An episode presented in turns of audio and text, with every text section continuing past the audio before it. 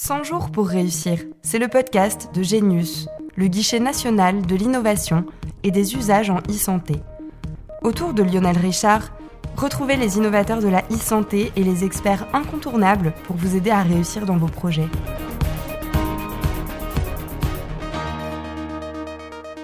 Bonjour à tous, vous écoutez 100 jours pour réussir, le podcast à destination des innovateurs et entrepreneurs dans le numérique en santé, mais aussi de toute personne curieuse de ce domaine. Ce podcast est produit par Genius, le guichet national de l'innovation et des usages en e-santé.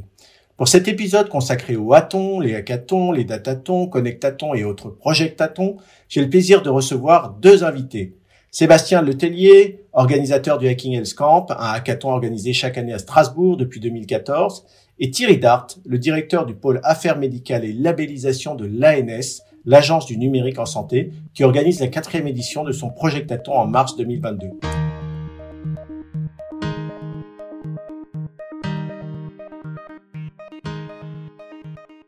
Messieurs, bonjour. Bonjour Lionel. Bonjour Lionel. Tout d'abord, est-ce que vous pouvez nous définir ce que sont ces hackathons Sébastien Letellier, un hackathon, c'est quoi? Bah, Donc, dans le mot hackathon, il y a avant tout euh, le sens du mot marathon. C'est-à-dire que c'est euh, voilà une course dans un temps euh, euh, imparti. ça c'est important. La, contrainte de temps est, vachement importante. Et nous, on rajoute devant hack, on rajoute le mot hack pour hacker. Hein, et il faut pas entendre dans hacker ce qu'on croit toujours, c'est-à-dire les pirates, ceux qui vont venir bidouiller vos ordinateurs. Les hackers, c'est avant tout des gens qui vont détourner la fonctionnalité euh, d'une application, d'un outil, d'un objet, etc., pour résoudre un problème. Et c'est ça qu'on fait euh, dans ces hackathons. On essaye de résoudre des problèmes, euh, donc à partir de problèmes posés. La particularité euh, qu'on fait nous, euh, c'est qu'on le fait dans la santé. Toujours un hackathon, donc c'est toujours une session aussi marathon. Sauf que la particularité, c'est qu'au lieu de tester vraiment du logiciel, on teste des interfaces et on teste de l'échange de données. En réalité, un projectaton, c'est une session de travail qui permet aux éditeurs participants de réaliser des tests d'interopérabilité, donc d'échange de données, dans un contexte national sur des scénarios qui sont inspirés de situations réelles. Par exemple, pour nous, c'est typiquement euh, l'envoi au DMP, la recherche de documents dans le DMP, c'est aussi euh, la recherche, par exemple, de plages d'agenda, des choses comme ça.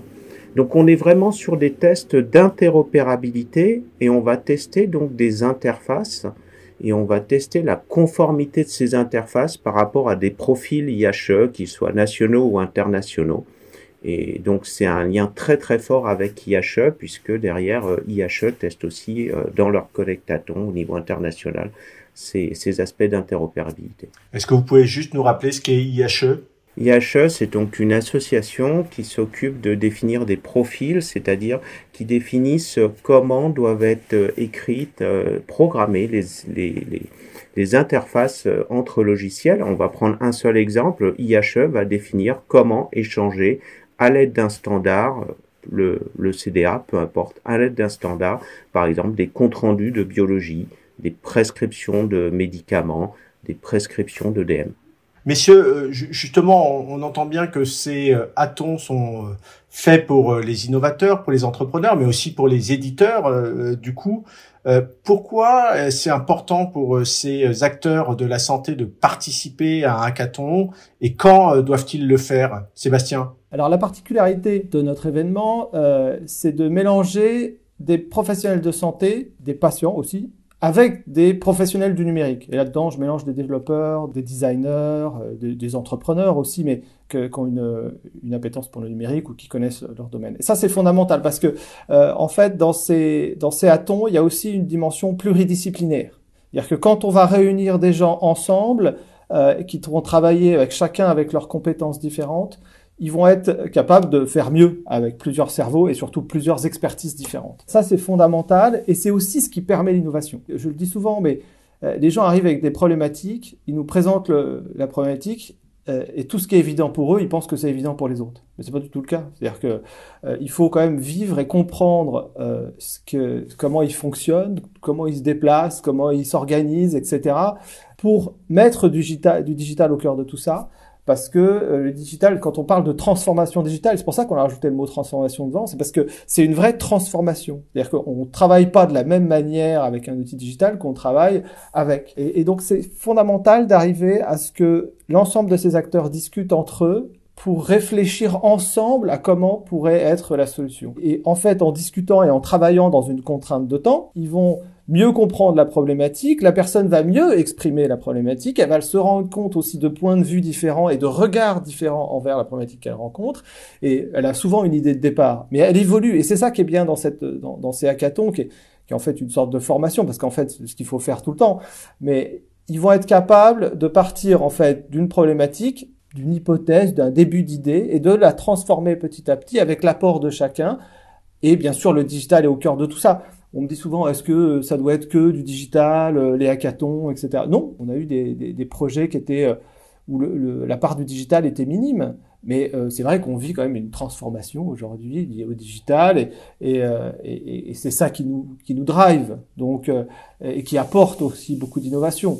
Donc c'est pas c'est pas une obligation de mettre du digital, mais en général ça, ça crée du sens et ça optimise et c'est ça qu'on cherche parce que souvent on est face à des problèmes qui sont aussi lié à des organisations complexes, le fait qu'on soit plus, le, fait qu'il y ait plus de demandes, dans la santé on en a entendu parler beaucoup hein, ces derniers temps, et que tous ces, tous ces flux fait que bah, à un moment donné on peut pas mettre 250 euh, 000 personnes, on va pas créer des médecins euh, en claquant des doigts, donc on a besoin d'outils pour nous aider, et c'est, euh, et à travers ce, type d'organisation et d'événements qu'on arrive à inventer le futur. Vous l'avez dit, euh, Sébastien, c'est euh, c'est un outil pour transformer euh, le, système de santé et transformer la façon dont on prodigue les soins ou dont on gère le parcours de, de, santé. Est-ce que les participants sont transformés aussi lorsqu'ils participent à, à un hackathon? Alors, je dirais que c'est sûrement la part la plus importante. Euh, au début, il y, avait des, des, journalistes qui venaient me voir et qui me disaient alors c'est quoi la start-up qui sort du, du hackathon, etc. Je leur disais, vous savez, c'est compliqué euh, euh, en, deux jours de créer une start-up. C'est pas le lundi qu'on crée une start-up. Alors c'est vrai que maintenant, euh, après neuf éditions, on en a des start-up. Il y a 25 entreprises qui ont été créées issues du, du hackathon et des, des très belles. mais je leur ai dit, moi, ce qui me marque le plus, c'est qu'à chaque événement, je dis bien à chaque événement, j'ai au moins un mail d'un gars qui me dit cet événement a changé ma vie, je change de boulot. Et ça, c'est fondamental parce que ça veut dire qu'en fait, on attire des gens qui se disent, qui sont en quête de sens, qui se disent, j'ai envie de résoudre des problèmes, d'aider des gens à, à, à, à, améliorer leur quotidien, etc. Et dans la santé, ça a du sens. Et qui trouvent à travers ces événements, bah, à travers des rencontres, parce que c'est aussi un grand moment de rencontre, hein, euh, ces, marathons, euh, où on travaille ensemble, et ben ils se disent en fait, bah voilà, c'est ça qui me passionne. Euh, je vois que là, je peux, je peux apporter quelque chose, je peux apporter ma pierre à l'édifice, aider des gens à s'améliorer, que ce soit des professionnels de santé dans leur quotidien, comme à travers des professionnels de santé aussi les patients. Quoi. Et, et, ça, on voit que cette quête de sens, elle est très recherchée, euh, et, et, et en tout cas, on la trouve dans les événements qu'on organise. Qu'est-ce qu'on y trouve dans un projectaton? On va trouver essentiellement de l'aide et de l'aide sur, euh, sur l'échange de données. Aujourd'hui, il n'est pas possible de faire de la santé sans échanger des données. Euh, on parle tout le temps de parcours de soins, de coordination de soins. Euh, on, a besoin d'échanger des données et vraiment le, le projectaton va permettre derrière d'accompagner les éditeurs dans l'implémentation de, euh, d'interfaces pour échanger des données.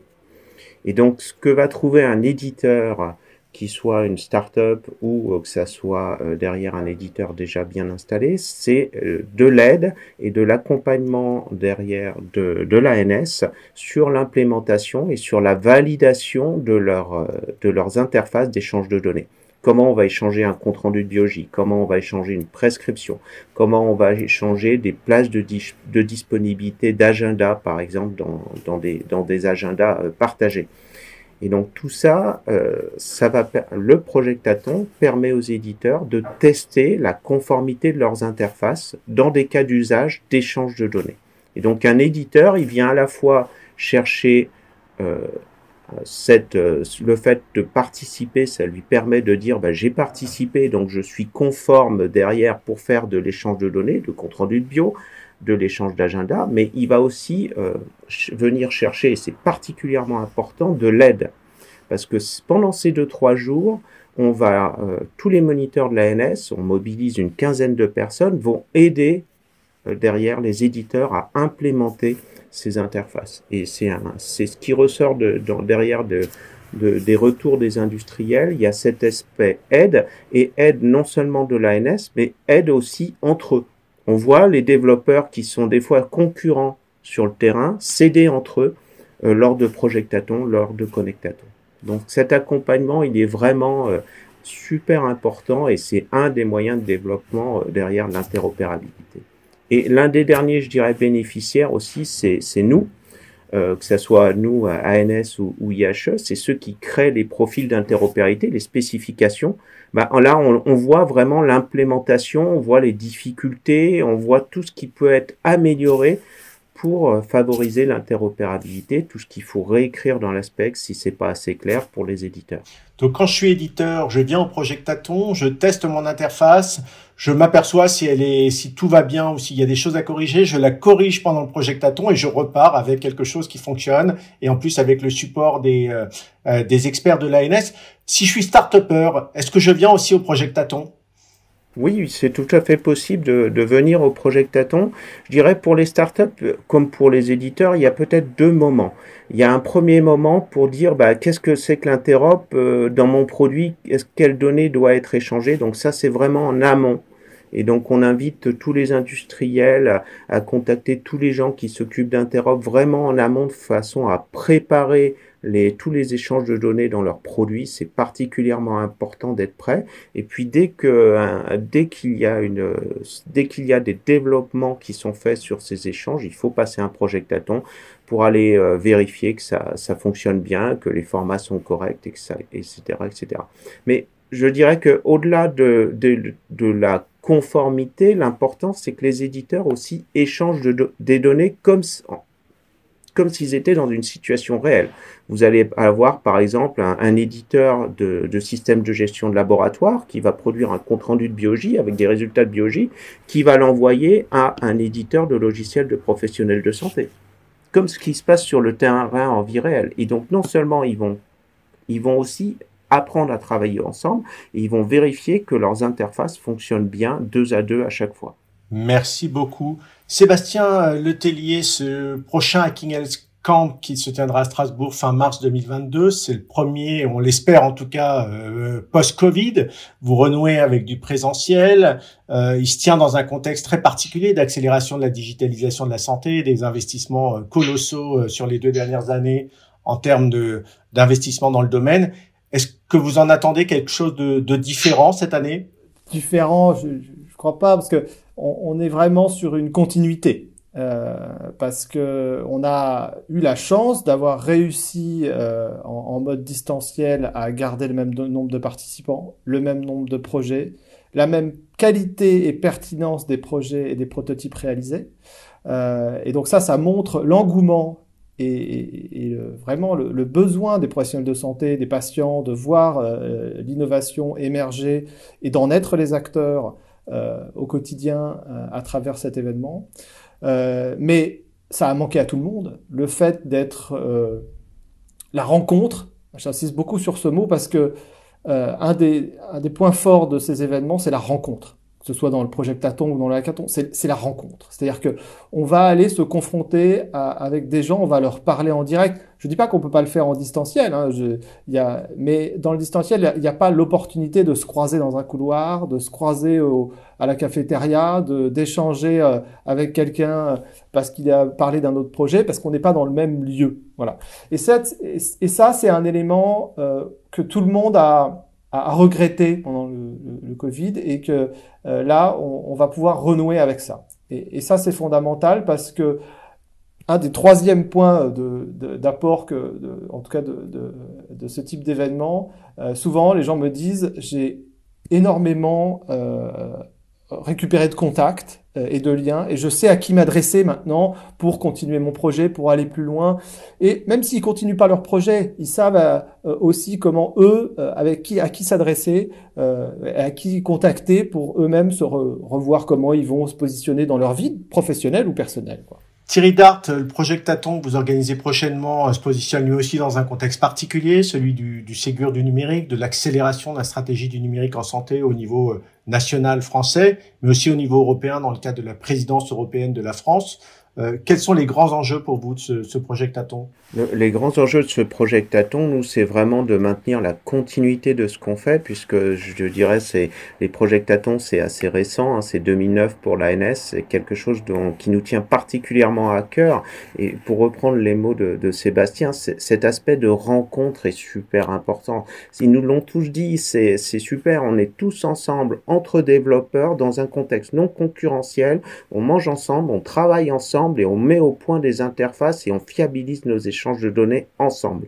Et on repart, euh, on repart avec des, interfaces qui sont derrière euh, qualifiées, validées. Cet aspect de, team building est, très très important et c'est pour ça aussi qu'on qu'on souhaite vraiment euh, même au-delà du Ségur, tout, de suite poursuivre ces, ces projets Hein, il y en aura un par an systématiquement, de façon derrière à améliorer toutes les, tous les échanges de données de santé euh, parce qu'aujourd'hui, on ne fait pas de, de santé sans échange, on ne fait pas de santé sans collaboration, et donc on ne fait pas de santé sans interopérabilité.